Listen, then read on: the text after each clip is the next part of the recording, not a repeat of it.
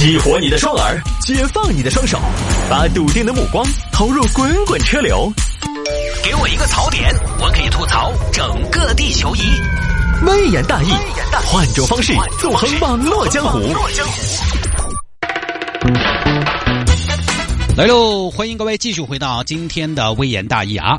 有听众朋友说摆一下这个事情：一九九六年的杯盖丢了，大哥要索赔五千元。向物业索赔五千元，一个杯盖向物业索赔五千元，到底怎么想的呢？怎么回事呢？让我们走进今天的《走进不科学》。这个事情发生在杭州，杭州有一个李师傅，他呢租住在当地一处公寓，第一天住进去，第二天就发现自己的杯子盖子不见了。耶！哎，我的杯子盖盖呢？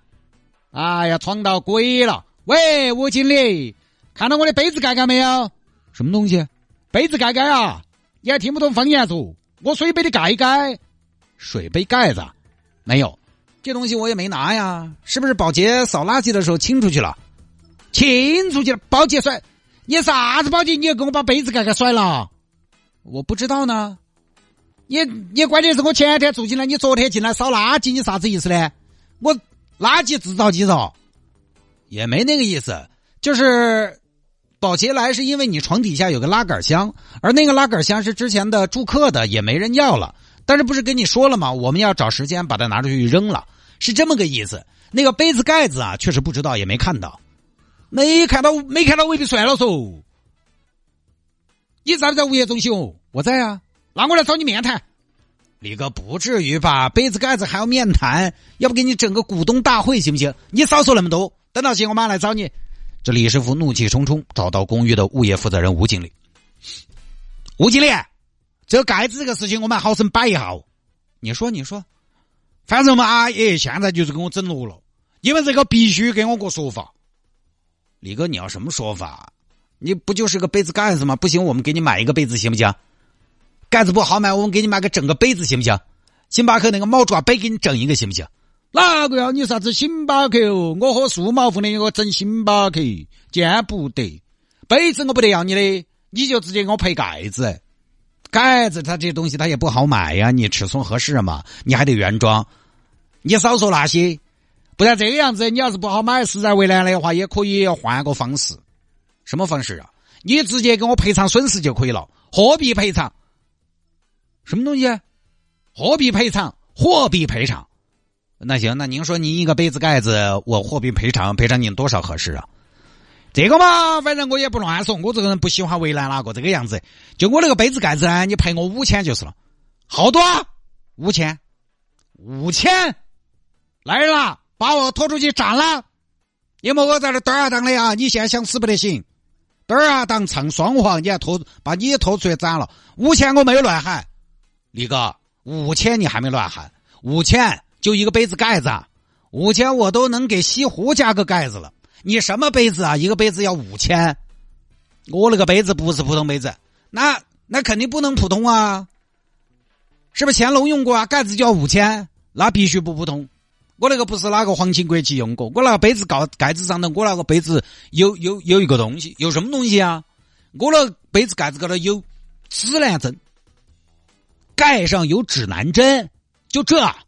您的意思是一个指南针，我给你五千，我给你买个 GPS，他也要不了五千啊？那不一样，那不是简单的指南针。我那个杯子又可以看方向，又可以喝水，又可以喝水，又可以看方向。你给我买个 GPS，我问你能不能喝水？你就不能分开吗？不能。这个指南针指的是我人生的方向，而且我跟你说，什么意思？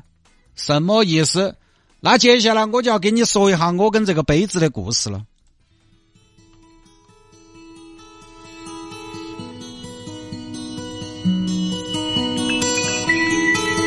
一九九六年，那年，风华正茂的我，成为了一名海员。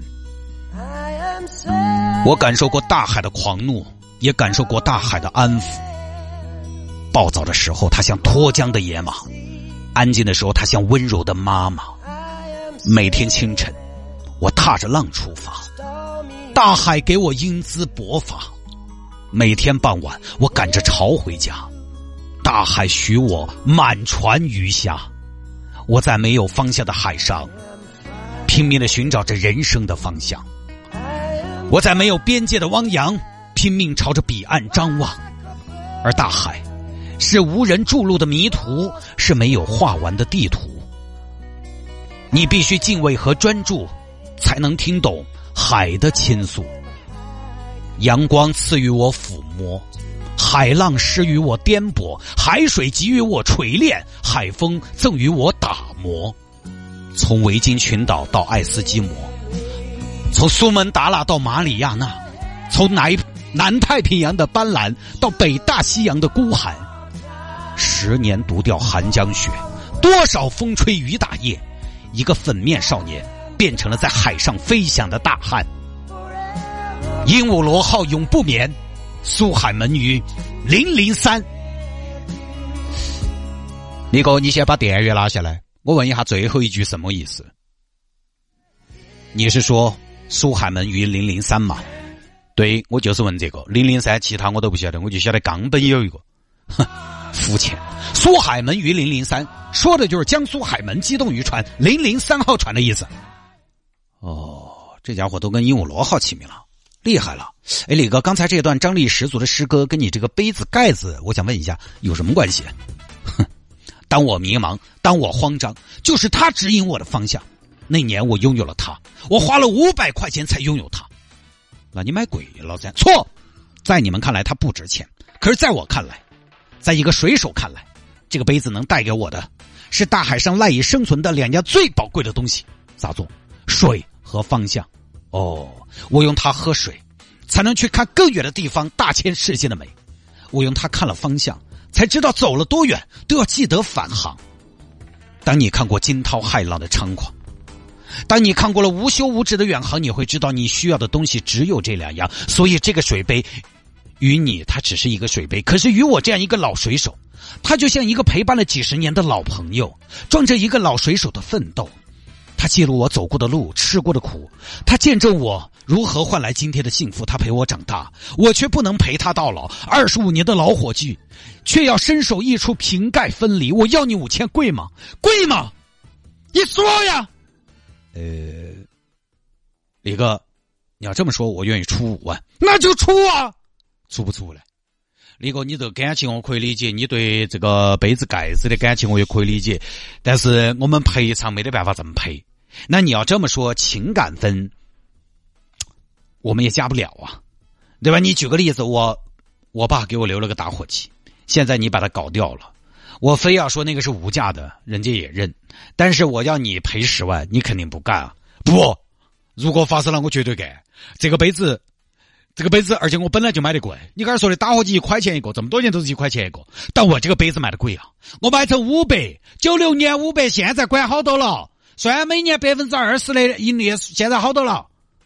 李哥，你也不能这么算吧？你这东九六年的大哥大到现在一分钱不值啊！九六年的传呼机到现在根本没人要的呀！你说那是电子产品，我这是艺术品？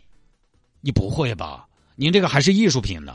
就一个杯子，上头带指南针功能，你管这叫艺术品？什么艺术品啊？行为艺术品啊！反正我要你们赔五千。现在这个东西停产了，你买都买不到，你炒都炒不出来这个东西，造不出来。你什么高科技造不出来？你这个就是没人造了，李哥，造不出来。那你的意思是你这个杯子放到现在，你觉得值多少钱？我觉得如果你非要用钱说的话，我觉得起码上万，上万。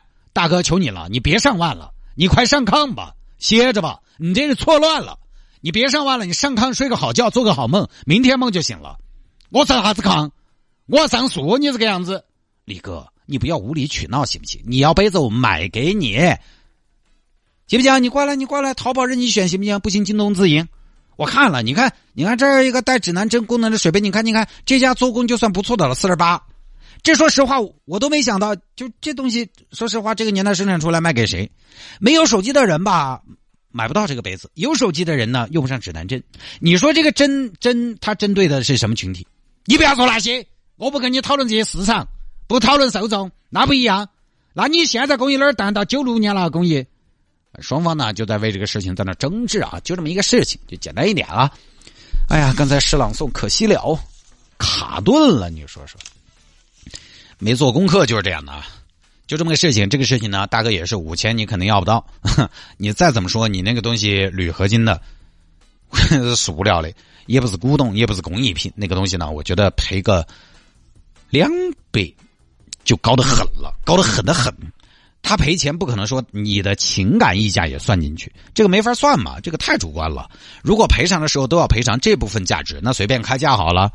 对吧？你车被撞了，哦，这台思域是我的第一台车，它陪我风里来雨里去，见证了我的奋斗，我的中国梦。你就把它撞烂了，赔一百万，没乱喊吧？